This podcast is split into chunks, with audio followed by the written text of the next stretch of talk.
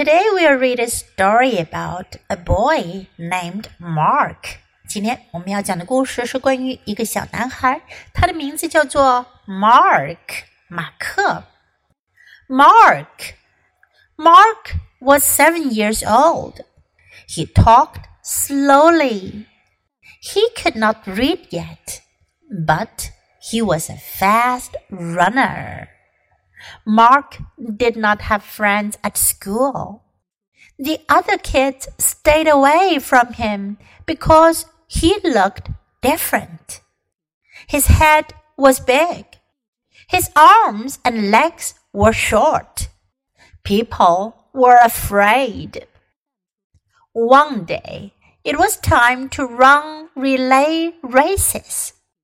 No one picked Mark to be on his or her team. Run on Scott's team, the teacher said. Scott made an angry face. Mark ran last. Scott's team was behind. But Mark ran and ran. He ran so fast that he caught up to the front runner. Thanks to Mark, Scott's team won the relay. Hooray! All the kids cried. They picked Mark up in the air and cheered for him. Now they weren't scared. They all wanted Mark to run on their team. Mark is a special boy. 马克是一个比较特别的男孩。我们来看看他特别在什么地方呢？Mark was seven years old。当你想要表达年龄，你可以说 数字加上 years old。比如说，I am seven years old，我七岁了。Mark was seven years old，马克七岁了。He talked slowly，他说话很慢。Slow 是慢的，slowly 慢慢的，他说话慢慢的，很慢。He could not read yet. Yet 表示还没有，not yet 表示还不还没有。He could not read yet，他还不能阅读。But he was a fast runner，一个跑得很快的人叫 fast runner。Fast 快的，runner 是跑步者，a fast runner 跑得很快的人。Mark did not have friends at school，在学校马克没有朋友。The other kids stayed away from him。 Stay away from 远离，远离某人，远离某物。Stay away from because he looked different。为什么呢？因为他看上去 different，跟别人不同，不一样，与众不同。His head was big，他的头大大的。His arms and legs were short，他的手臂却短短的。People were afraid，人们有点害怕。 这里的 people 指的是其他的小朋友们。为什么会 afraid 害怕呢？因为 Mark 跟别人不一样啊。One day it was time to run relay races. Relay races. Race 是赛跑的意思，relay race 是接力赛跑。It was time to 是做什么事的时间了。It was time to run relay races。到了跑接力赛跑的这一天，No one picked Mark to be on his or her team. Pick here means choose，挑选。没有人选马克参加他那个队伍。On his or her team. If you say someone is on somebody's team，是指某个人在某个人的队伍上。注意哦，这里用的词是 on one's team。Run on Scott's team, the teacher said. 老师最后只好下命令啦，去斯科特的队伍吧。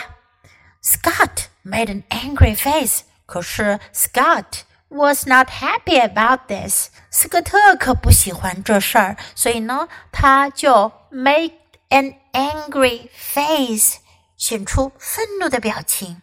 Mark ran last. 马克是最后一个跑的。如果你跑过接力赛，就知道是有几个人轮着一个一个接一个的跑的。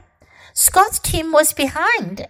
斯科特的队伍已经落后了。But Mark ran and ran. 可是马克跑啊跑啊。He ran so fast that he caught up to the front runner. 他跑得如此之快，非常的快，所以呢，他就追上了前面的运动员。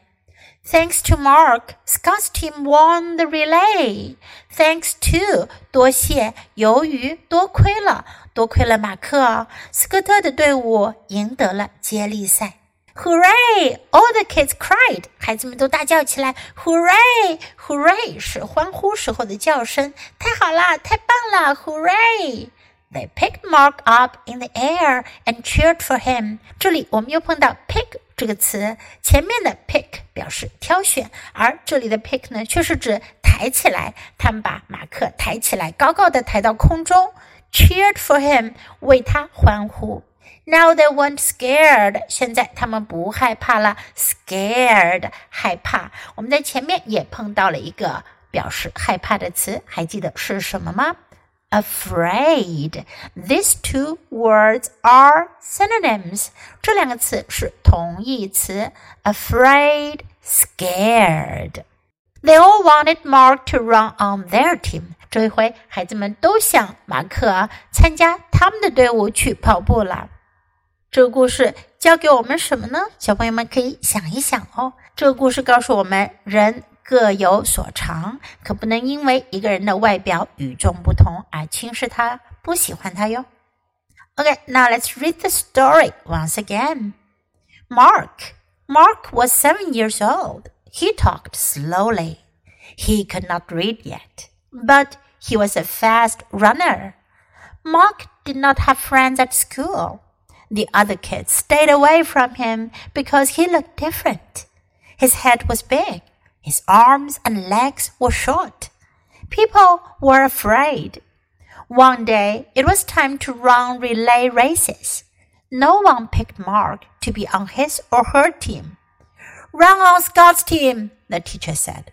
Scott made an angry face. Mark ran last. Scott's team was behind, but Mark ran and ran.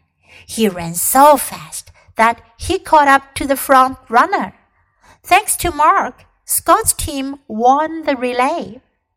Hooray! All the kids cried. They picked Mark up in the air and cheered for him. Now they weren't scared. They all wanted Mark to run on their team. Do you like today's story? 你们喜欢今天的故事吗？如果喜欢的话，别忘了给 Jess 老师点赞哟。你可以在 U 英语公众号找到今天的故事的英文和中文译文。Thanks for listening. Until next time. Goodbye.